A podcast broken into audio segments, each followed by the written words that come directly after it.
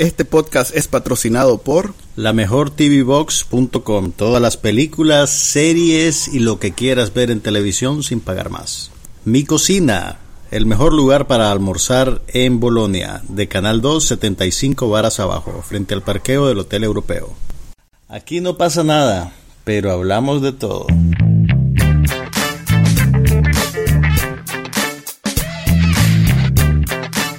Podcast sobre cine, TV, tecnología y todo lo demás.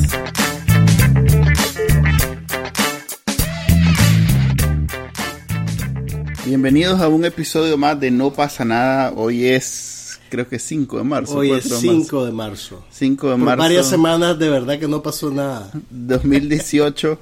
Este es el episodio número 74 de No pasa nada. ¿Vas a decir lo que siempre decís?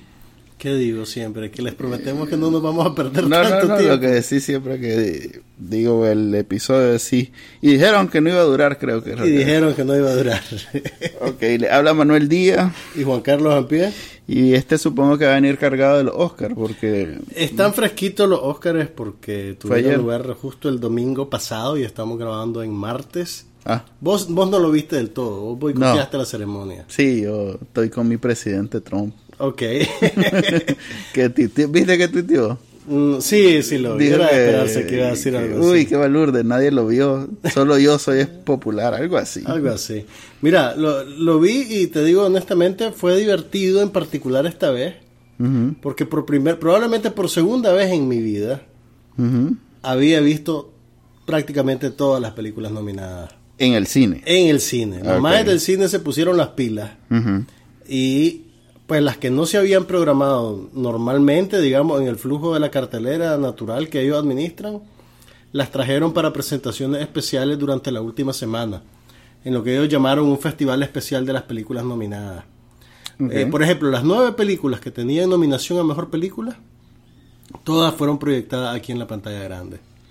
Absolutamente todas. Y eso pues es, realmente ahí se apuntaron un 100, se pusieron las pilas, e incluso hasta Hoy trajeron... en día que solo es transferir el archivo, en realidad no debería es que lo, o sea, lo difícil no es el botón que aprietan, sino negociar los permisos para Debe que la haber una campaña fuerte de los estudios de lograr que se aprovechando pues que es nominada No, y, pues sí, ok, y no toda va a ganar. Pero podrían no hacerlo, pues. ¿me Sí, O sea, sí. Les reconozco que en esta ocasión eh, se pusieron las pilas y lo lograron hacer.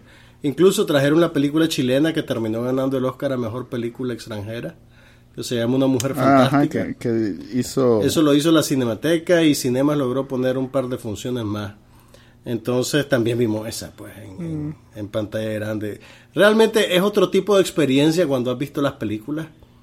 Es, es más fácil, digamos, es emocionalmente más envolvente, pues, porque tenés unas opiniones más formadas, más allá que por lo que lees o lo que sabes. supongo. En mi caso, pues no es tu caso porque no te interesa. No, sí, me- a ver, lo que pasa es que eh, es, no es una competencia realmente, es más bien eh, la opinión del gremio en Estados Unidos. en Estados Unidos. Sobre lo que se presentó en Estados Unidos. Ok, entonces es como mis universos, pues. No, no es como mis universos. ¿Cómo no? Es la opinión de, tal vez eh, no es como mis universos en el sentido que participan muchas más personas. creo que lo podés acabar más, esforzarte un poquito.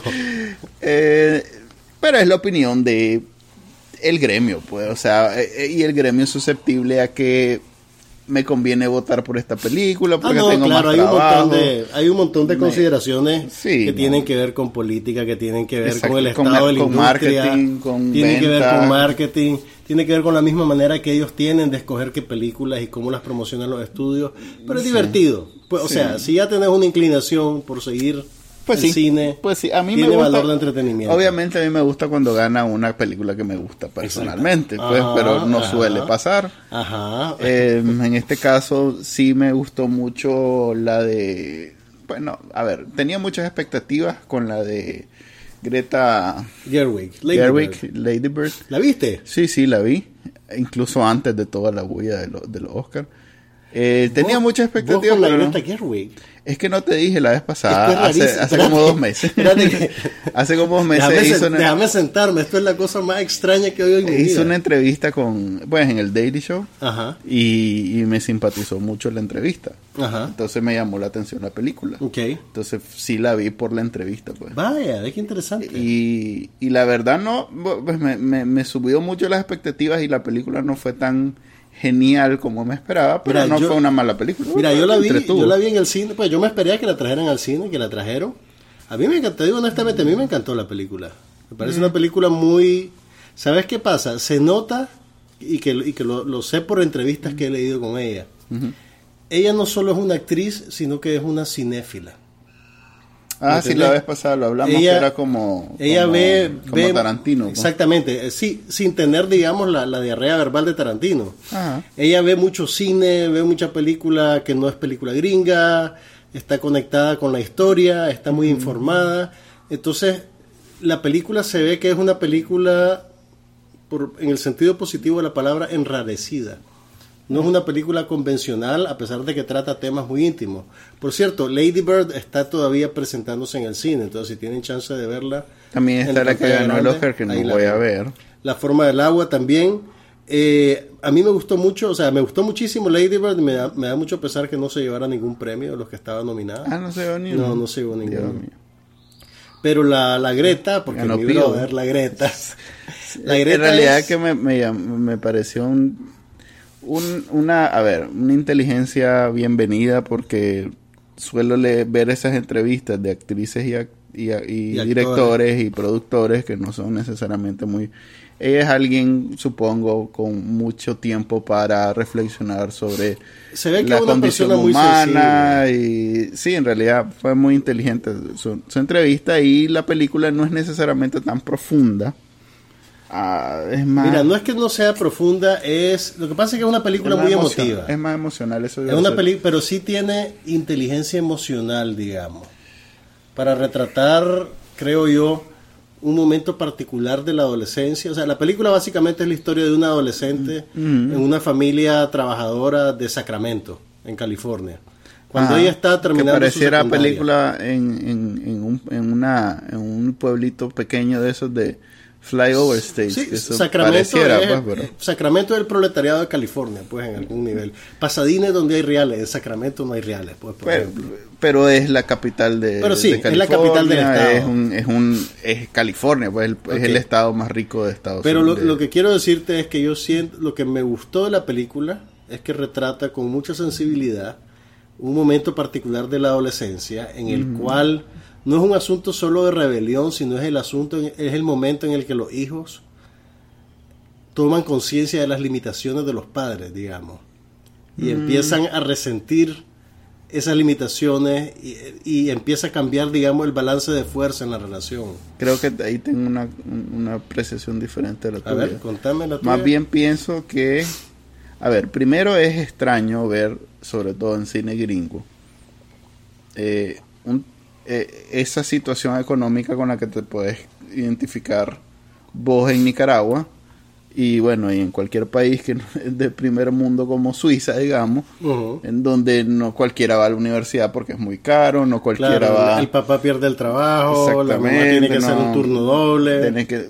ir con un uniforme a la semana, ese tipo de cosas que son bien Uno no está acostumbrado a ver eso en las películas gringas. para nada. Es Claro. más, si lo ves es en tono de broma y es una, una comedia, pues. Y da risa, jaja. Y se burla la gente de eso. Entonces, eso sí es refrescante, aunque pues no necesariamente entretenido. Y eso eh, de, ante- de antemano es algo nuevo, pues. Pero quizás eh, a donde difiero tu apreciación es que eso afecta más cuando sos un niño. Creo que cuando ya llegas a la adolescencia, más bien esas limitaciones las comienzan. De hecho, eso es lo que vi yo en la película. Pues ella como eventualmente, después de salir de su, este, no sé, De concepciones, sí, de niño, de, adolescente, comenzó a ver que el mundo real es Eh, cruel y sí. para los padres igual. Pues, no sé, el Claro. enemigo no es el, el padre, sino la situación Claro, del país. claro, claro. Entonces ella en- eventualmente lo entiende. Es una historia de maduración, pues, la que- la que Exactamente. estás viendo. Es una historia donde la, la muchacha pasa de niña a mujer. básicamente. Exactamente. Y, basa, y, y, y con una, ¿cómo decirlo?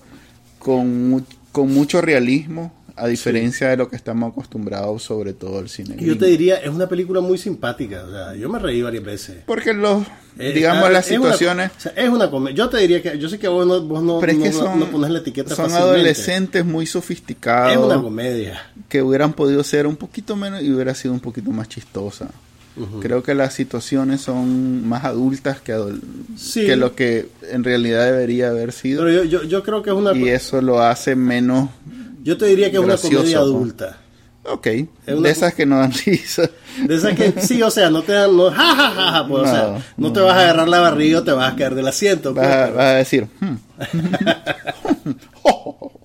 Mira, la, la otra película que me gustó muchísimo. ya saltamos de Ladybird. Ah, ¿Querés decir algo más? No, no, más bien estoy tratando de llevar el índice porque después... Ah, bueno, sí, para no perdernos. Ajá. No, pues, en, en- vaya, es una película en la que coincidimos.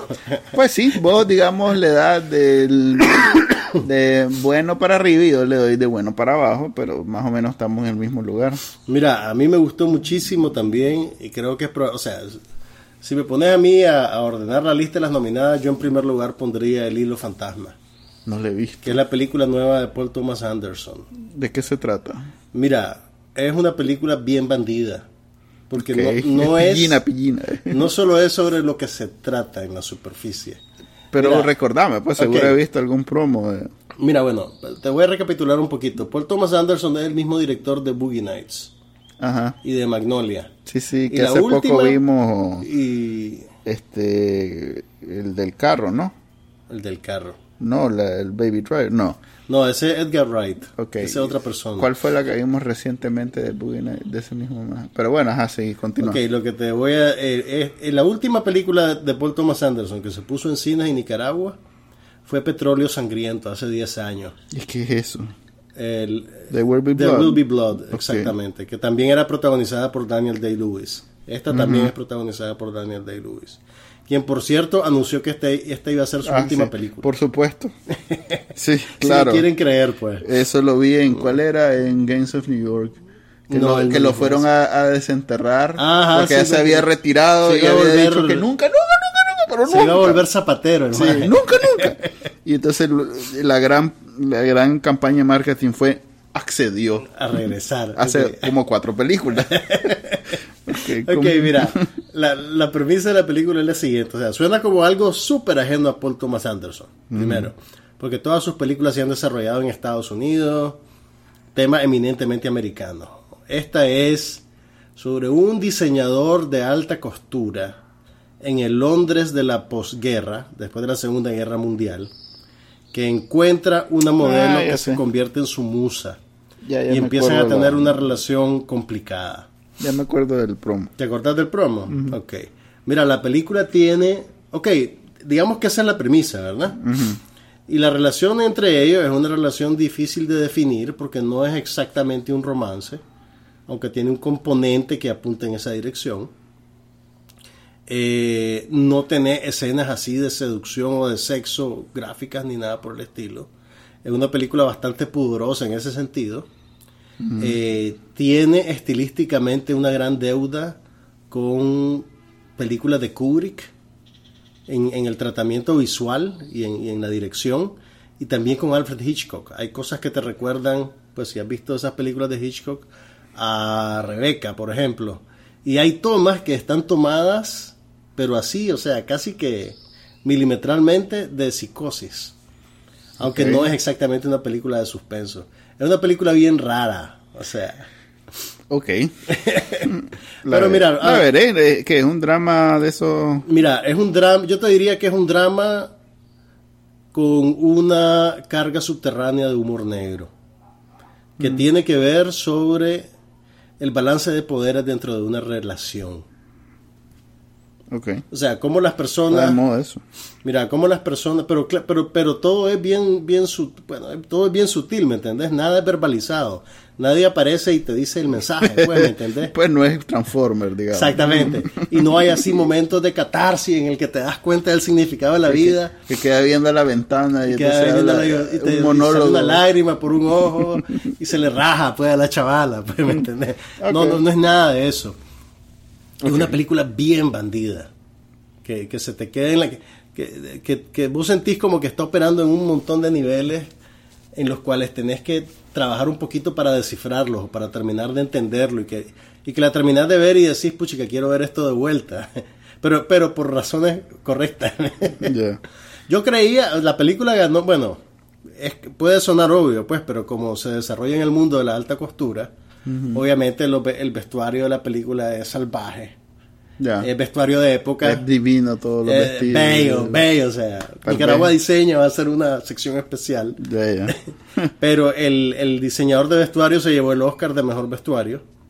Pero yo creo que el Oscar que esta película más merecía era el de mejor partitura musical.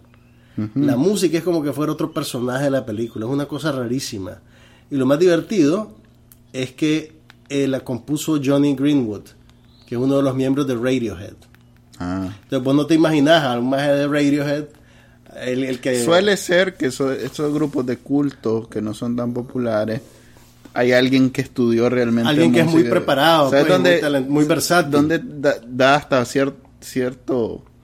eh, en esos DJs de Europa que, que supuestamente solo tocan un botón y de pronto sale sí, sabios. de pronto sale un mae que lleva 40 años estudiando música que te puede Y que fue tocar todos los instrumentos musicales sí, y que es especialista en Bach y que Pero que después paga de su, cuentas- de su PhD el mae apretó el botón y, ahora paga las cuentas ahora sí, con el punchis, así. punchis, Sí. punchis.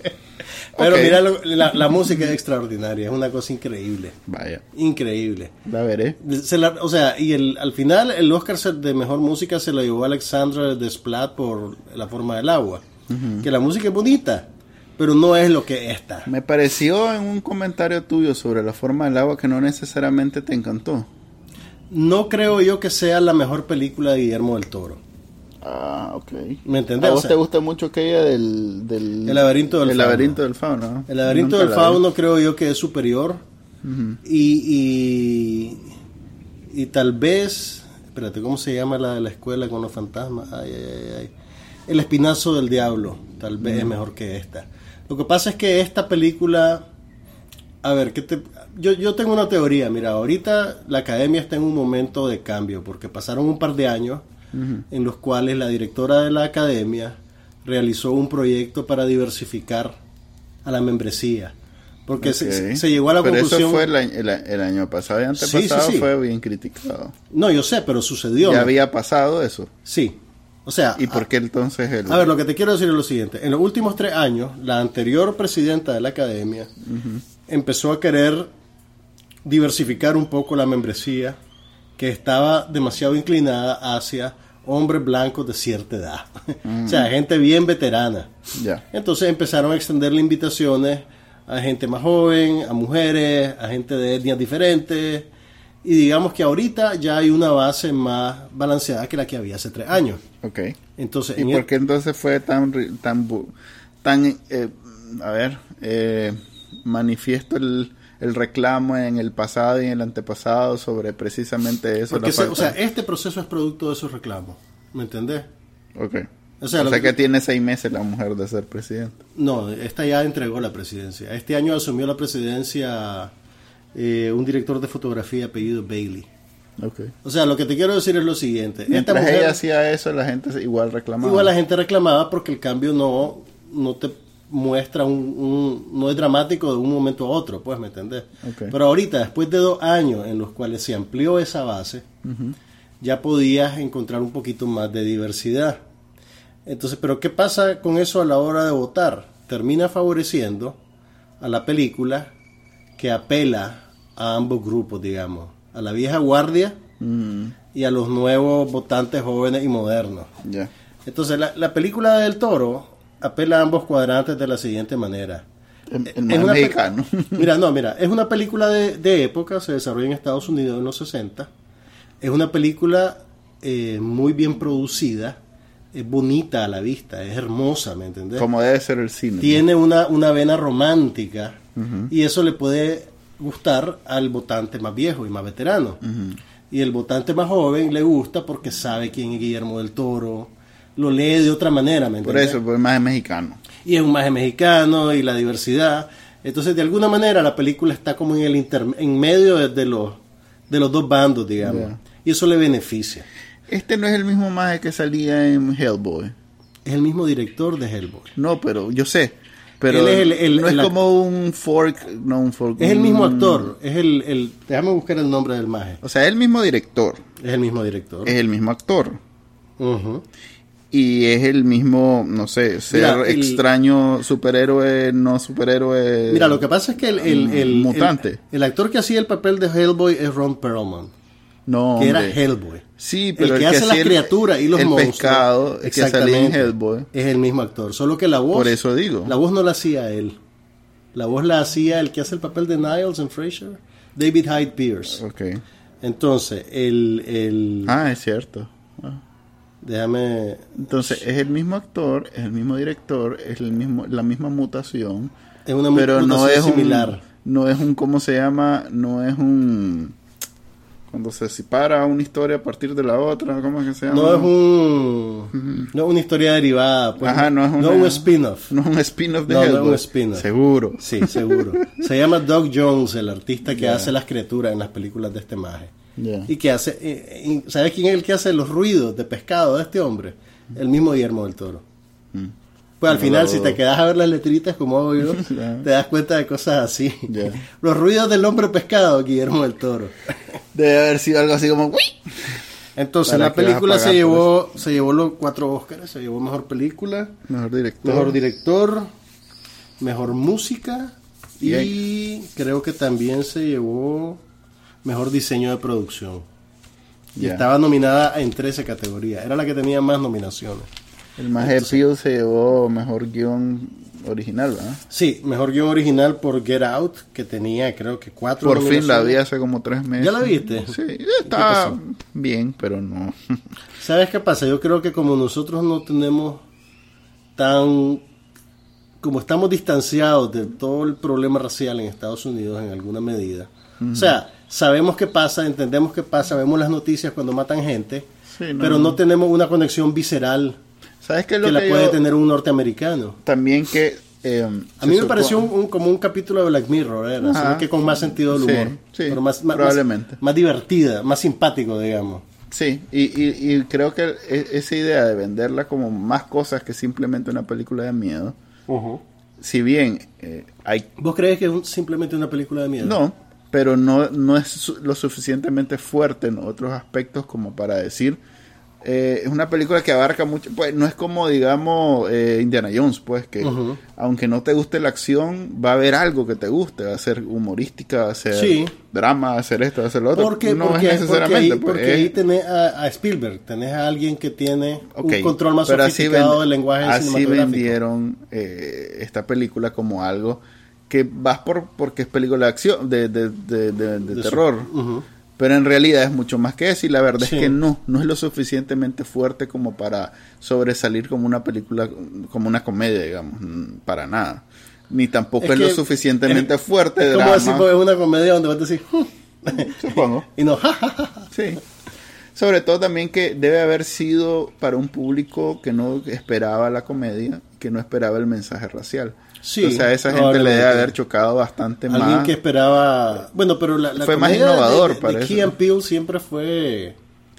Siempre Sí, pero- era socialmente. compro- pues, no, no quiero decir comprometida porque nunca fue panfletaria. No, Pero sí tenía más en la pelota que simplemente. Era sátira social. Sí, pero Key esta, and Peele era sátira pero social, es- ¿no? las películas la, la- se, se van por el trailer y el trailer es... Sí. O sea, una vez que la película está hecha, Es más, hasta, hay premios para las compañías Claro, que hacen la campaña el marketing. trailer hace lo que sea para que vos vayas a comprar boletos. Sí, entonces, y se lo va a vender y se lo va a poner a la gente independientemente que ahí es donde o ponen al, al que ganó el Oscar de primero o ponen al taquillero de primero, porque Sí. ellos saben a quién se lo están eh, Vendiendo, vendiendo. claro. Y en este caso la vendieron como película de miedo.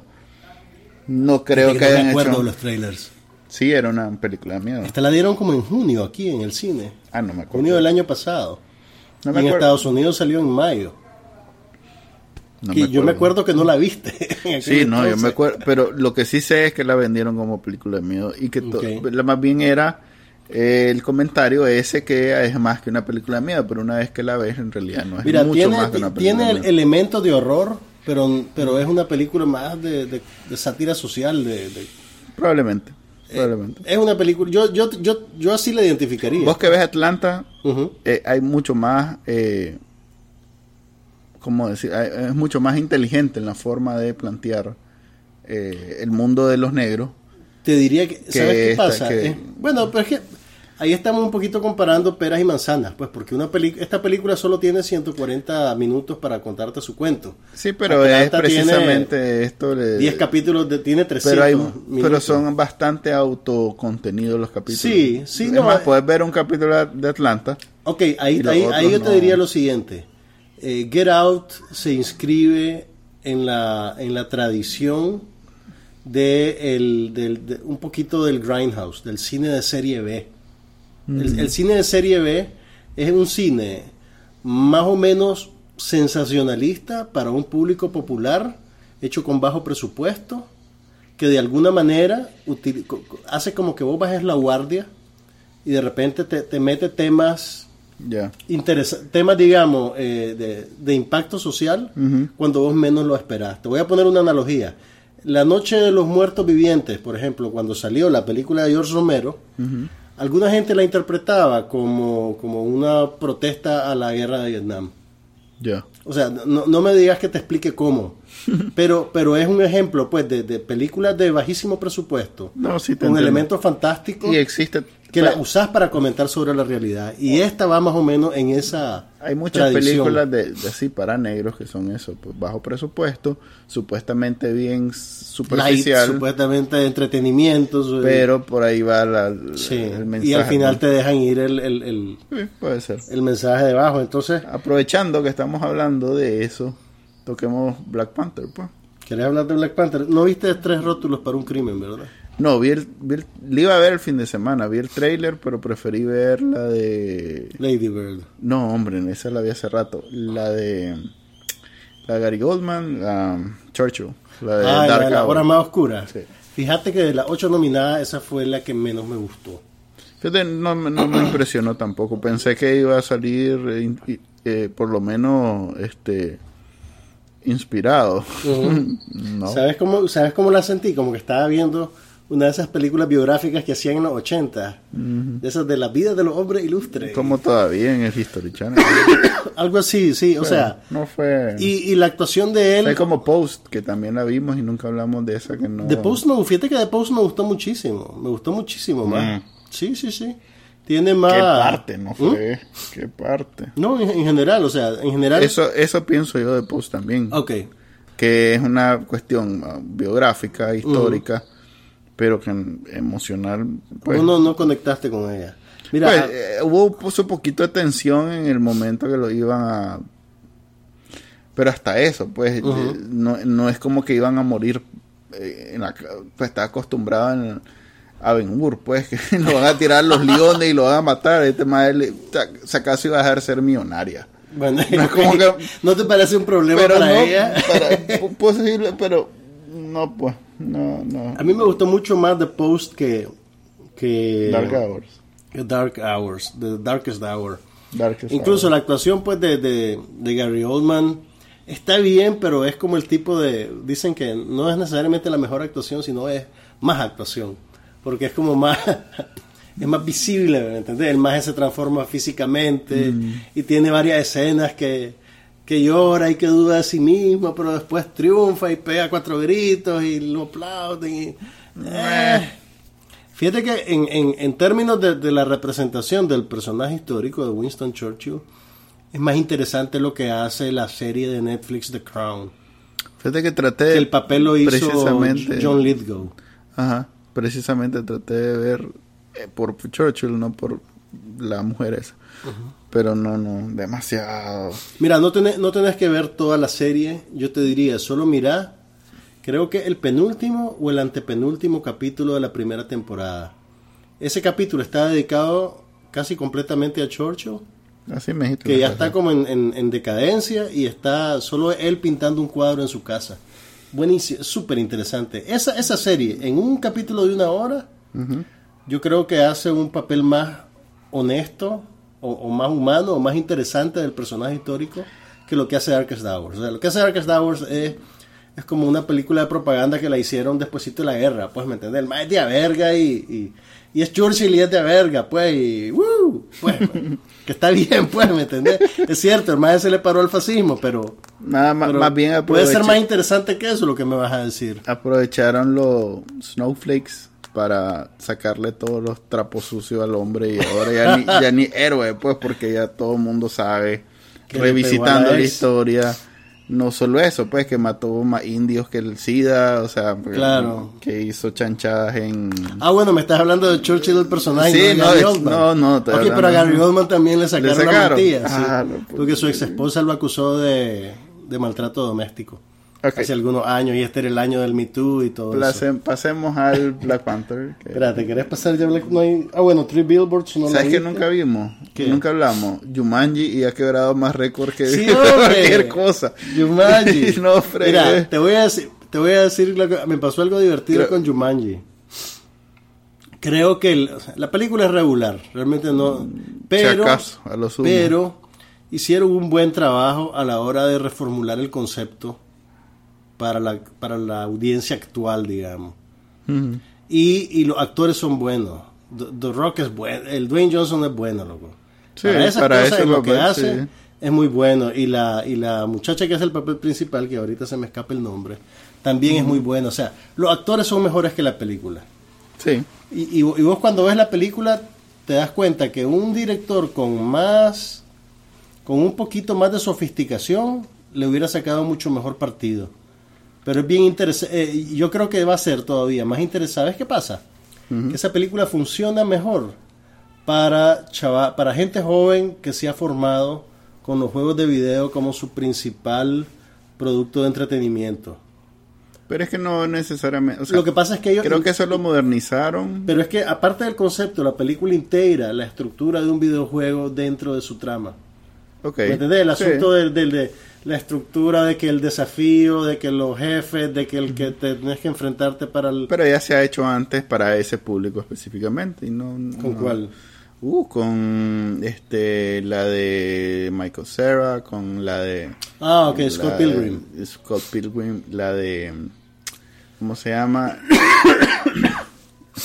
la de jodido de Pixel, ¿cómo que se llama? No, pero Pixels es malísima. Pero integran ese elemento Ay, y lo integran muy mala. bien también. No, es bien mala. Pero la parte Te donde arrancarte los ojos, maje.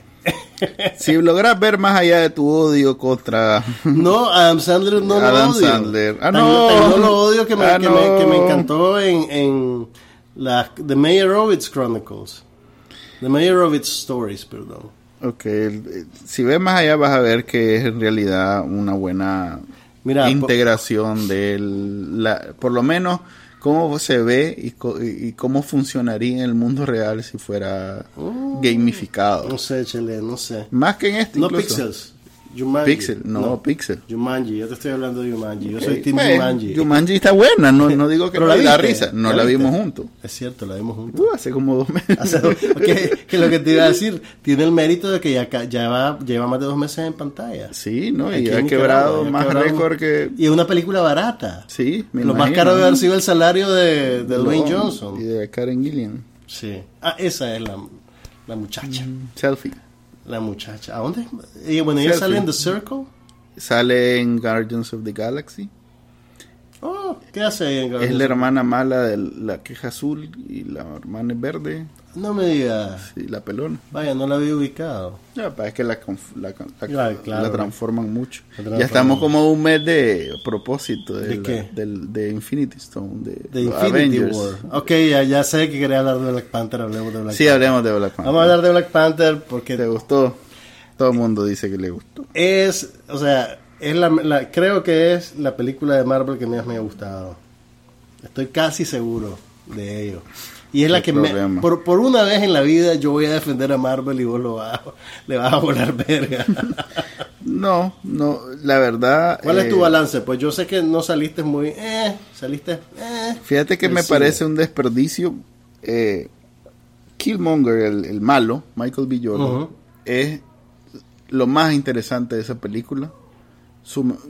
Hubiera sido mucho mejor película Ujú. si l- la agenda de ese más hubiera sido la agenda de la película. Ok, ok, es un buen punto el que estás dando. Y, y- y- y el tono, o sea, no, no era un... ¿Cómo decirlo? Pero mira, yo te diría, Es mucho más... A, a ver. o sea, lo, lo es más- difícil cuando el personaje más interesante, Ujú. que mejor hace... que Ay, no sé. Que tiene sí. mejores cosas que decir, Ajá. que, que disfrutas más en pantalla y todo lo demás, es el malo. Ok. Y, todo, y toda la payasada alrededor Ujú. es lo supuestamente bueno.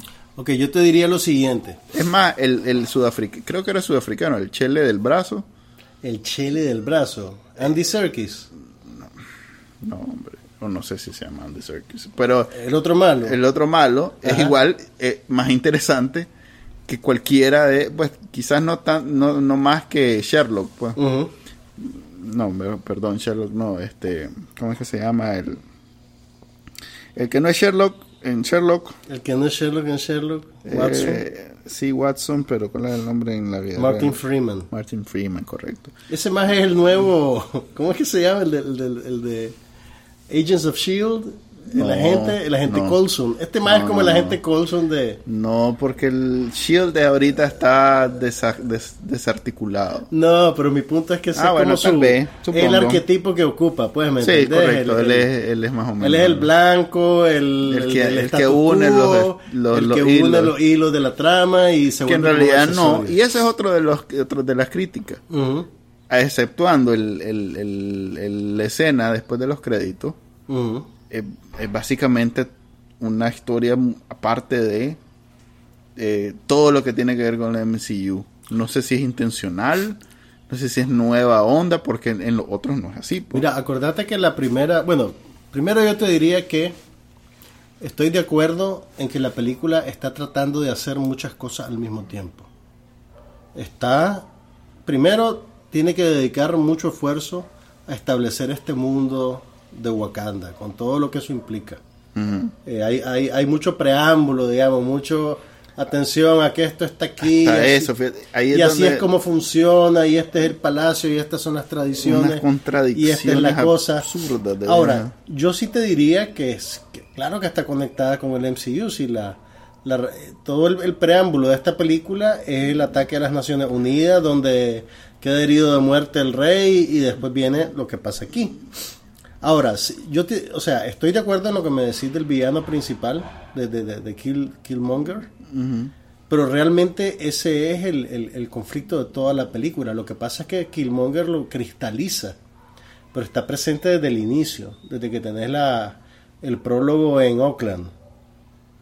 El prólogo en Oakland te establece esa, ese, di- digamos, esa tensión entre el proteccionismo y el, Ni tanto, Y el porque expansionismo. fíjate que hasta ese, el prólogo, es bien eh, idealizado, o sea, eh, están jugando los muchachos basquetbol en la calle. Pero es que no, acordate que en ya después es cuando una vuelve, película para, para gente joven, para chavalos. O sea, tiene que funcionar para tiene que funcionar para vos, que sos un hombre de cuarenta y tantos, sin y embargo, para un teenager. pero, pero tratan de eh,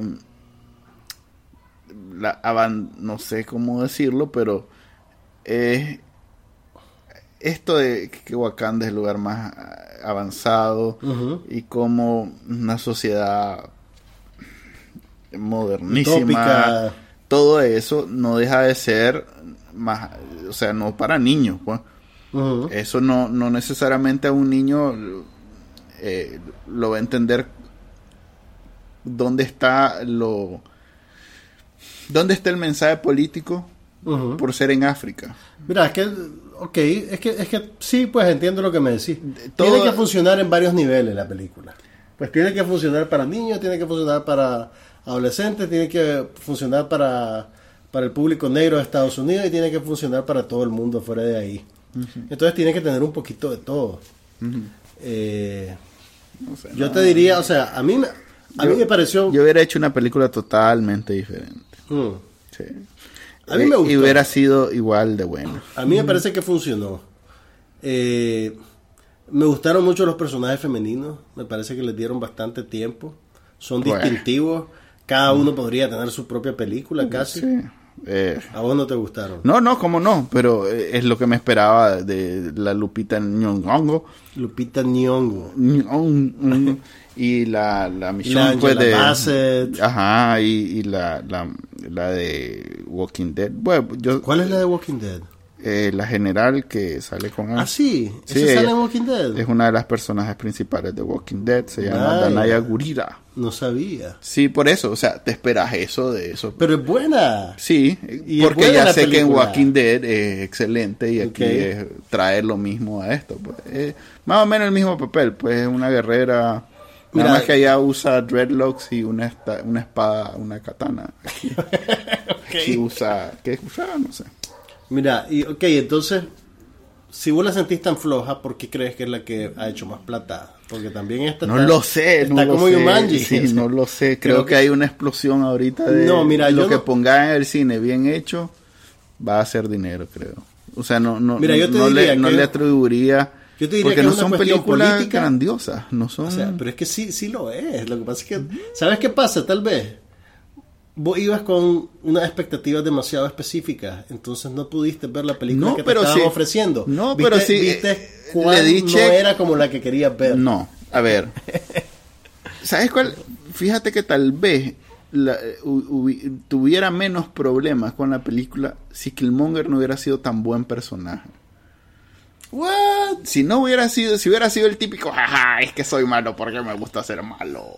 Ahí Y- te hubiera gustado más la película. No, me, no es que no me hubiera gustado más, me hubiera disgustado menos. Pero ¿por qué te Es que no entiendo me por qué te disgusta porque disgusta. teniendo ese, ese, ese elemento eh, que tiene tanto sentido y que Ajá. realmente eh, ti- eh, es mucho más Pero es que ese elemento no solo está en Killmonger, está inscrito en todo el discurso de la película. Está también en la confrontación de, de Black Panther con su papá en el reino de la ánima.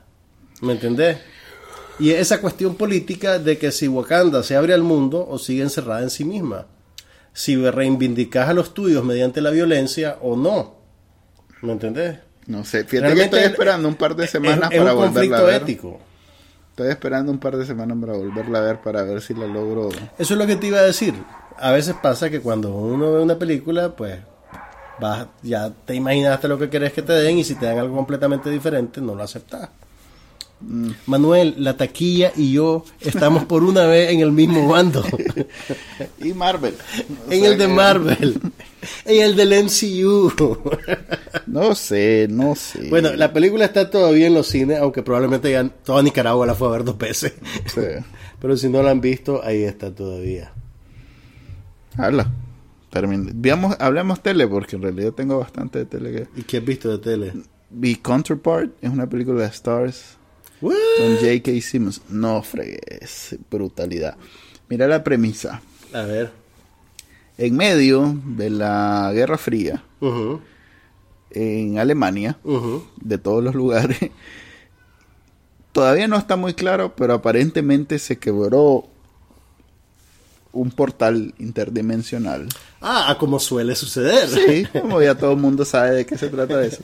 Este, Odio cuando eso pasa. pero mire el enfoque, o sea, normalmente, por lo menos en las películas esas chanfainas de superhéroes, ¿Y qué viene a cuando través de ese hace... portal? No, no, no viene nada porque Ajá. no es algo que hayan abierto y que todo el mundo sepa. Pero Ajá. lo que pasó es como, como que el mundo se dividió en dos Ajá. y hay dos versiones del mismo mundo. Ok. Realidades Entonces, paralelas. Ajá. Paralelas, paralelas, que hasta Ajá. ese mundo era, hasta ese momento eran iguales. Ajá. Entonces ten- todo el mundo tiene un- una contraparte, por eso se llama counterpart. Ajá. Eh, pero a partir de ese momento cambió un poco. Ok. Entonces, la serie en realidad no se trata de, de enseñarte es- eso, pues. Pero va, te va soltando tipo Lost o tipo esas series así que son bien... Un enigma que está resolviendo. Pero muy bien. Mm, vaya. Porque Este, eh, perdón, ¿una película o una serie? es una serie. Es una serie, ok. Una serie en donde eh, hay, un, hay un misterio. Ujú. eh, hay, hay, hay, f- eh, a ver, en, en- en ambos mundos está pasando algo. Parece que hay, hay tendencias. A ver, el mundo actual no cambia, o sea, eh, sí, solo entiendo. que el otro mundo Solo que es hay un como un poco reflejo de diferente. este mundo que es un poquito diferente, ok, un poco diferente. Entonces, por ejemplo, en aquel lado son un poquito más avanzados tecnológicamente. Son como en Wakanda. No necesariamente. Bueno, ¿cómo no? Sí, qué horrible. Qué horrible que vos me estés rebanando con el. Ok, entonces sí, son como Wakanda, pero tuvieron, un, digamos, un virus así que eliminó no sé cuánta gente. Entonces, Ah, ok, entonces vos te das dando cuenta, está bien pensado, pues Ujú. dando cuenta como algunas cosas que fueron diferentes allá hicieron que todo cambiara. O sea, por ejemplo, el- el- el cambio climático, ellos tomaron medidas Y lo revirtieron. y han avanzado en eso y nosotros estamos hundidos en donde estamos hundidos. ¿Hay algún personaje que te lleva de un lugar a otro o, o la película Más o la menos, serie te- te retrata paralelamente una cosa No hay un otra? personaje que te lleve. En realidad, eh, eh, el personaje principal es J.K. Simmons. Y él, él y su doble eh, son a los que seguí. Ok. Entonces, el doble es un maje tipo Jason Bourne. Y, uno, y cada uno de ellos está... sabe que otro existe. No, eventualmente sucede. A ver, pero el, el maje de J.K. Simmons del otro lado es un Jason Bourne. Ok. eh, y, y está investigando esta, est- esta revolución que, que incluye ambos mundos que quieren ya- cerrar ese, ese, portal, que se acabe, porque el- lo mantienen abierto porque se comparte información, pero te imaginarás que, que si Si nació en la Guerra Fría, existe, no, pero hasta eso, o sea, ambos lados son muy celosos con la información que comparten. Ok. Entonces tienen todo un sistema bien complicado para compartirse información. Ok. Entonces, de hecho, el J.K. Simmons de, de este lado, que no necesariamente es, es un espía, Ujú. a- agente ni nada, Es un panadero. es básicamente un oficinista. Oh. Entonces, el, el mae lleva 30 años metiéndose a un cuarto, siguiendo un, un- un ritual donde lee en clave una frase que él ni él mismo sabe de qué se trata pero tienen reglas tan absurdas como que si vuelve a ver para arriba, no- o mejor dicho, no puede ver- volver a ver para un lado ni para el otro, tiene que ver directamente. Es más, Ok. se ponen una, todos usan la misma ropa todos una los cosa días. tipo 1984. un Correcto. Estado totalitario. Es- eh, pero es el protocolo y de pronto salís al mundo real donde Ujú. todo va a cambiar. Entonces hay muchas cosas que Ok. tienes que interpretar. Ujú. ¿Sabes a qué me recuerda? Ujú. A aquella película de, aquella serie, perdón, de Amazon de, de- que The los- Man in the Castle. de Man in Man the in High the High Castle, Castle, ajá. que Que lo, imaginaban que los nazis habían ganado. que habían ganado. Guerra. Con la diferencia que esta sí está mucho más interesante que la otra, que era Vaya. simplemente un gimmick, pues que una vez de la primera, después de ver la primera temporada de High Castle no había Yo mucho. no pasé de la prim- el primer capítulo, te confieso. Yo después de la primera Está temporada bien, más pero bien, no me, no me agarró. esta sí está muy buena. Vaya. Esta sí está muy ¿Dónde buena. la por- viste, po? Bueno, la viste con tu cajita mágica. Sí. ¿Pero qué, Es de, qué Stars, cana- de qué cadena es? De Stars. Sí, Ok. Stars. Mira, ya que estamos hablando de televisión, quiero abogar Ajá. Por la nueva temporada de los X-Files. Ah, no. No te... Pero es que mira, la, la, no te puedo describir completamente el efecto de los capítulos independientes. Tiene, vos sabes que los X-Files, pues no sé si vos, vos eras de los X-Files, No. nunca lo seguiste. Nah. Ok, ya cuando la serie, digamos que agarró vuelo, habían dos tipos de capítulos. Estaban los capítulos de la mitología, que se mentían en todo el cuento de la conspiración del Estado con la inteligencia artificial y la invasión extraterrestre, y cuando secuestraron a Skull y todas esas cosas. Que era una mitología súper complicada que al final yo creo que ni ellos sabían qué estaba pasando.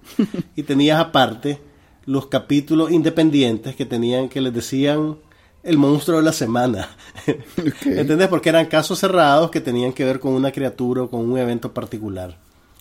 Esta temporada, el primer capítulo de la temporada es de lo peor que han hecho. ¿Por qué? es, es- es un capítulo mitológico, pero es demasiado enredado, demasiados personajes nuevos, no le puedes seguir el hilo, o sea, ni siquiera un acólito de los X-Files lo, lo puede disfrutar bien. Pero a partir, pero eso es una rareza, todos los demás capítulos son brillantes, te digo.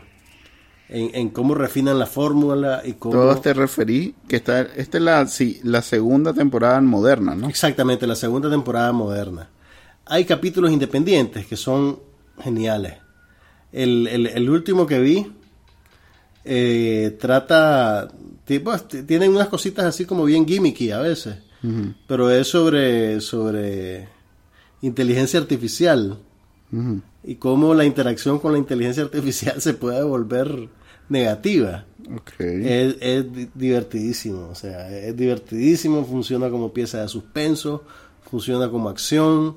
Es, te digo, un placer ver cada capítulo. Por primera vez en, en- en mucho tiempo anticipo ver un capítulo de algo, así como que, ah, mañana ponen el capítulo. Eso quisiera yo sentir con Homeland, que ya empezó la nueva temporada, pero no realmente. Homeland, ¿qué, qué, qué temporada lleva? Ay, ¿por qué me haces siempre esas preguntas? Yo que Porque quiero saber. yo que sí. Pero Divorce, en cambio, la segunda temporada. de Ah, ya la terminé, la terminé, estaba muy buena. Es la primera la que terminaste. No, la segunda temporada. No, eh, no. Ya va- terminó, no ocho terminó. capítulos hicieron. No te creo. O sea Sí, que sí. lo que acabo de ver ayer fue el último capítulo. En- Alone Again Naturally. Sí, ese es el último capítulo de la segunda No te temporada. creo. Sí. No fregué. Sí. Y ahí son media hora. Estamos hablando Son ocho de capítulos por temporada. Cuatro horas. Sí, No fregué, yo creo que ahí los- el Señor de los Anillos dura más. pues sí. Pero, pero meten bastante en cada capítulo. No te creo. Sí, hombre. Pero asumo que eso te, que te estás quejando porque te gusta y Está más. Sí, está, está buena. Está así. Está no sé, fíjate, no han dicho nada si van a hacer una tercera temporada. ¿Has sabido No algo? te de eso? creo. Sí. Porque la verdad cierran bastante limpio. Podrían terminar ahí. Volvió Unreal por si quieren Ah, no sabía. escapar de la realidad. ¿Sabes qué estoy viendo? Que, que me gustó mucho y que tal vez a vos te va a gustar también. No sé si hablamos la vez pasada de Fantastic Mrs. Maisel. Mm, no sé. Mira, esta es una serie original de Amazon. Que por cierto ganó el Globo de Oro a mejor serie cómica de televisión. Ya está Atlanta la, la siguiente temporada, la segunda. Ah, ok, ok. Pero déjame que te termine de hablar. Esta Sí, ganó, Hay que ir a- a- al bolsazo aquí, Charlo. esta ganó eh, mejor serie de televisión el Globo de Oro. Y está protagonizada por esta actriz que hacía el papel de Rachel en House of Cards. ¿Te acordás de Rachel, aquella mesera que... el- No es la Mara, no, no, No, no es, no es Mara Wilson, es... eh, no, no, Kate Mara. ¿hmm? No, no es Kate Mara, no es Kate Mara. The Fantastic Mrs. Maisel, espérame, ya, ya, me, ya la pasé. Es otro. A ver, Mira. háblame de Atlanta, pues, y después te Nada, ya volvió y, y siempre igual de ocurrente y... Tres series vi, empecé y terminé en el Wow, tiempo que, que no nos vimos. ¿Qué viste? Vi, ya había hablado sobre que había empezado a ver Jean-Claude Van Johnson, que la cancelaron, por cierto. o sí, sea que- no pasó a la primera. Pero está buena. Aquí está. The Marvelous Mrs. Maisel. La maravillosa Mrs. Maisel. ¿De qué se trata? Se trata, mira, es de los creadores de Gilmore Girls. Y se trata Yo sobre- creo que ya habías hablado. La Ya habíamos pasada. hablado de ella. Sí. La recapitulo. No. Ok, el Nueva York de los años... I don't care. Buscan el capítulo anterior, ahí Mira. está todo. Ok, es en Nueva York de los años 50 y es sobre una ama de casa que se vuelve stand-up comedian. Esa, sí, es correcto. Sí. Buscan el episodio 73. Ok, Manuel, hablando de Atlanta. Mira. Eh, ah, bu- bueno, también vi Battle of the, Sex- the Sexes. La, La película. La película. Con la, con la muchacha. Con la muchacha, sí, con la con muchacha. Emma Stone. con Emma Stone. Que es sobre el, el partido de tenis entre Billie Jean King y Bobby. Quiero es decir. como un golpe al... Bobby. Ah, Bueno, pues. ese maje. Vi, do- vi tres series, empecé A y ver, terminé Jean-Claude Van serie. Johnson, Ok. Está buena como comedia, se las recomiendo, sobre todo si ¿Comedia vieron alguna ja, vez. o comedia? No, no, jajaja. Está, está chistosa. Eh, qué bien que se ve Jean-Claude Van Damme haciéndose. Burlándose Burlándose de del mismo. mismo. Sí, qué bien que. ¿Alguna vez viste la película JCVD? No, pero eh, entiendo que es esta una es como una extensión de esa. Sí. ¿no? También vi El Chapo, la eh, ¿Mm? la, la producción de Netflix con Univision, que es, mm, la primera temporada es más Univision, pero la segunda es más Netflix. Ajá. No, Sí. yo no la yo la Es una a ver, es una serie en no, es, español. no es lo que hizo la, la Kate del Castillo de su verdad. No, no, no, no, no, no, es que le estiró y le hizo tres capítulos, Ajá, pero ajá. lo hizo serie la madre para sacar para el No, e- esta es una serie tipo narco. Ok. Eh, ya lleva dos temporadas. ¿Con los valores de producción de ese estilo o tipo El Señor Sí. de los Cielos? No, no, no, no, tipo el más Serie. cercano a Narcos que, ma- Que a una telenovela de- cara. Sí, más cercano a Narcos. que- De hecho, eh, hay muchas series de serie de, de, de, de- de cadena gringa que son de acción que he dejado de ver porque los valores son menores que los de Narcos, de, de Chapo. A O la sea que sí está bien. No voy a ¿Cuál decir que... aquella, el último horizonte, ¿no? ¿Cómo era que se llamaba? No me acuerdo, pero hay varias- Ship, The Last Ship. Ajá, de la Ship, eh, es correcto, es correcto. No, y de hecho Arrow la dejé de ver. ¿Dejaste de ver Arrow? Dejé de ver Arrow porque gustaba un mucho. episodio Se le miraba el zipper al, al disfraz. se veía el tipo poroplas como en el Cha- Chapulín, pues sabes que le pegaba el plin y se veía blanco y así. Pero no, Chapo. Mira, no es una. Eventualmente me di cuenta que no es una cuestión tan basada en los hechos reales, Ujú. pero El Chapo desarrolla superpoderes. No, pero es lo suficientemente cercana para educarte, pues. O sea, por lo menos yo salí, ya entiendo mejor ¿Cómo qué, funciona? qué carteles son, porque yo oí hablar de un cartel de los Zetas de esto y lo otro y no entendía muy bien que, pues yo, yo pensaba que era todo México, pero no, son en realidad como cuatro o cinco estados que llevan como 30 años de estarse peleando. Y, y el nivel de dinero y de y, y- y- y de y, sobre todo lo más interesante fue porque por lo menos hasta la segunda temporada íbamos la, la simbiosis que tienen el, el narcotráfico con el, el gobierno mexicano pues. Que yo me esperaba que pues como en narcos y los narcos colombianos vos vieras que hay ciertos personajes corruptos y de pronto no, no puede existir esos carteles multimillonarios sin que, Sin que el haya Estado más o menos ajá. pero en Colombia es mucho menos eh, simbiótica la relación que en México definitivamente o sea y, y hay muchos acontecimientos que no necesariamente son pues no es toda la serie pero sí hay acontecimientos que son fieles a la realidad. En donde revelan cómo funciona eh, eh, en realidad el, el, el- el narcogobierno. Pues. Y- Vaya, y eso, es bien interesante, sobre todo porque es bastante contemporáneo. O sea, no, no, no estamos hablando de los 80 como Pablo Sí. Escobar, pues estamos Sí. hablando de hace 10 años, incluso hace 5. Ujú. Eh, y te das cuenta, pues, como... el- y cierto respeto, a pesar, pues, de ser un asesino en serie y todo lo demás del MAE, cierto respeto porque en realidad la organización que montó no solo fue porque mató un maje y, y, y, y, y- y- y él quedó de heredero, pues en realidad es...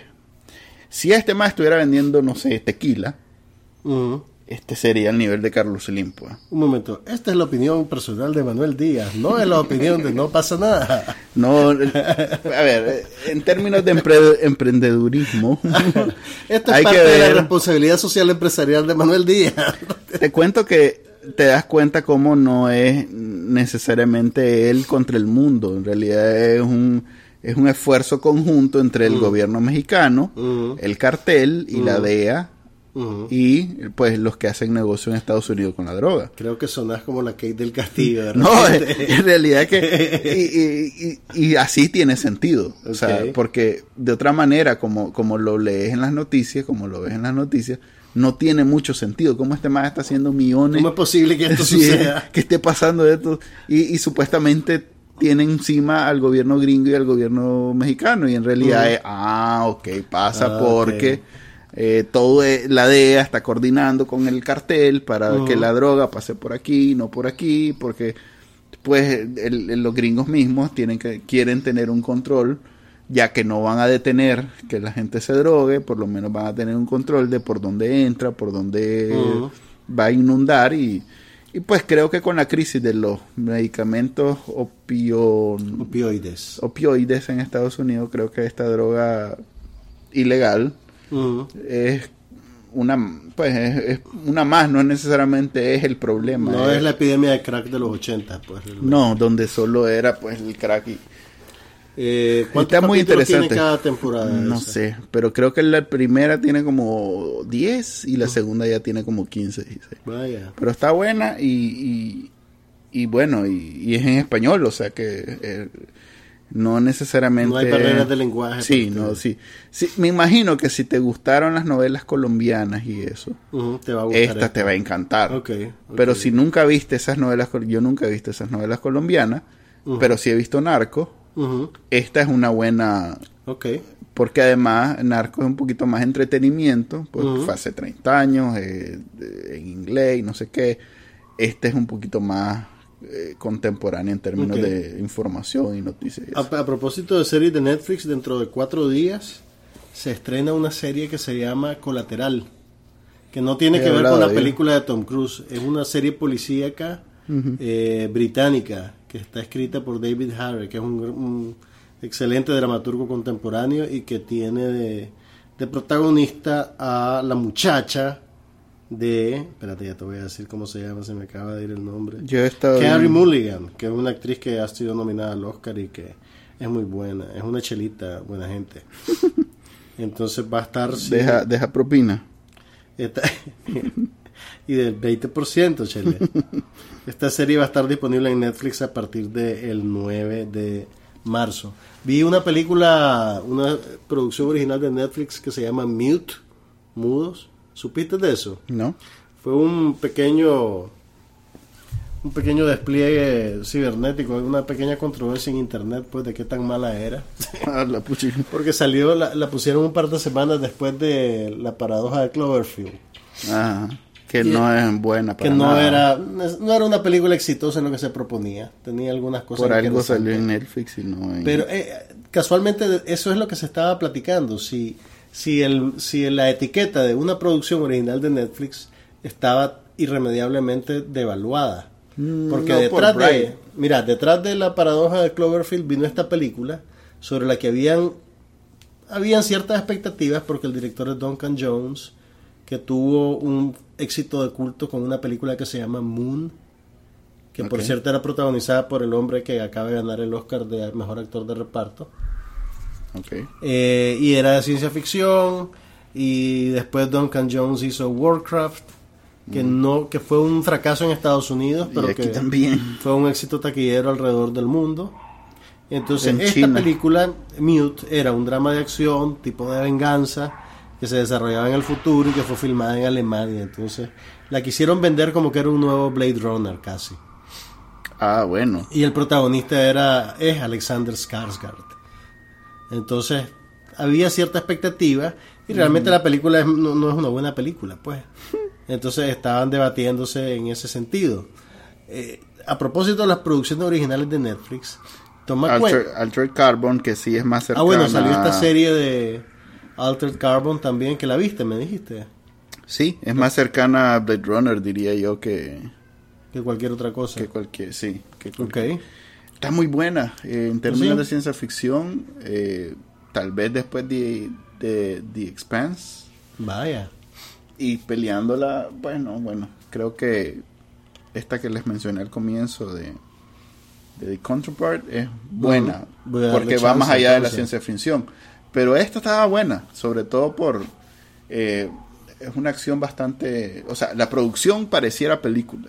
Ok. Eso sí es, o sea, el nivel de la película de Will Smith con Wow. The Bride, pues, que, Ok. que es una película de Will Smith, pues que no vas a escatimar gastos en el más, más taquillero. del- Claro. Ok, ok, Y vamos a no- darle chance. Está buena. Si te gusta la ciencia ficción, A mí me gusta.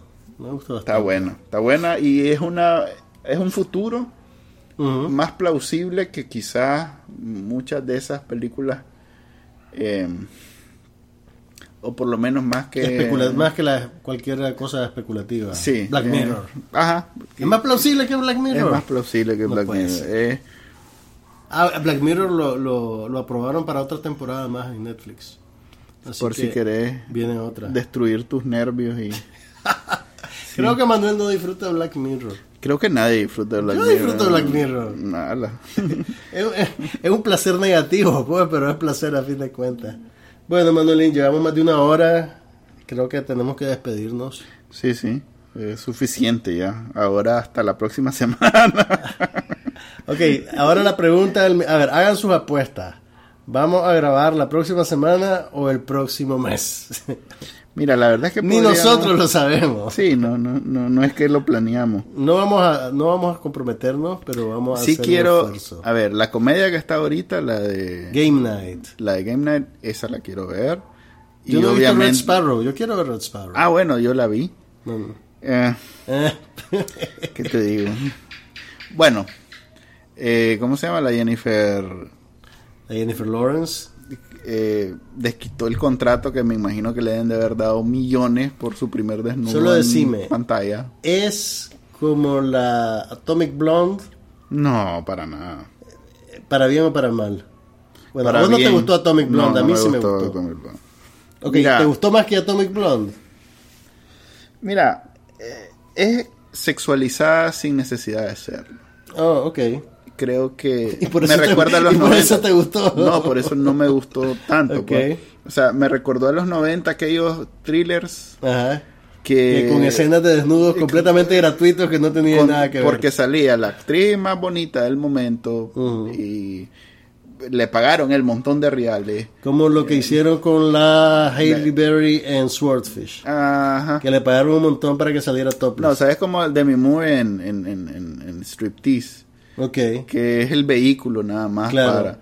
Y que, esto y que se cuando la sacan sale la pobre desnudita, pero no es sexy del todo. Así. eh, Y no y no mm, Pues es que ella a mí no me parece tan... Pero bueno, esta se convirtió en el vehículo para una versión sexualizada de Jennifer vaya. Lawrence. Lawrence. Em, la verdad yo la disfruté mucho más en las películas de X-Men. Este, que, viene- es la otra que de viene acción que he visto. pronto, ¿no? Pero no es de la First Class donde ella era la... La principal. ¿Cómo es que se llama? La mutante esta. No, no, no, ella viene en una película de X-Men, va a salir. Sí, Sí, la sí, que sí. viene de X-Men ahorita es una que no... eh, ah, no, no es de X-Men, es de Fox. No, es de Sony, es Venom. Que no sé por qué la están Mira, yo la- oí una entrevista que le dio a ella a Mark Maron en el podcast What the Fuck. Y, y mencionaron al final que venía la película de X-Men de vuelta con ella. Ya te voy a decir. No me voy a quedar con esa. Y viene también ya la segunda de... ¿Cuándo es la Infinity War? En mayo. La adelantaron. Creo que tienen miedo que solo... La de Han Solo no... La de Han Solo, la que tuvo tanto problema durante su rodaje que cambiaron a los directores. Y que no han querido... Apenas sacaron un trailer porque no han querido como...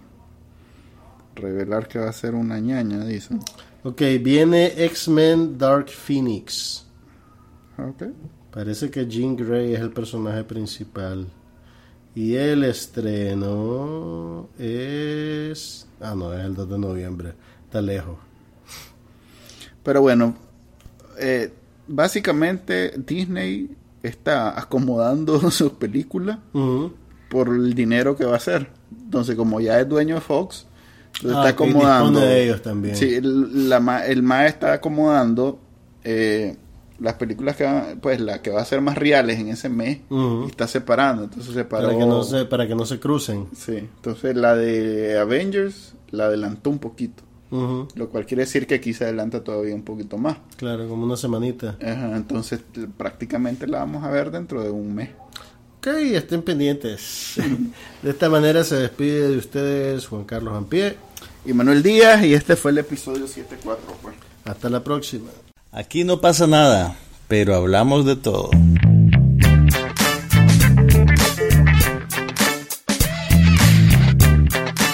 Podcast sobre cine, TV, tecnología y todo lo demás.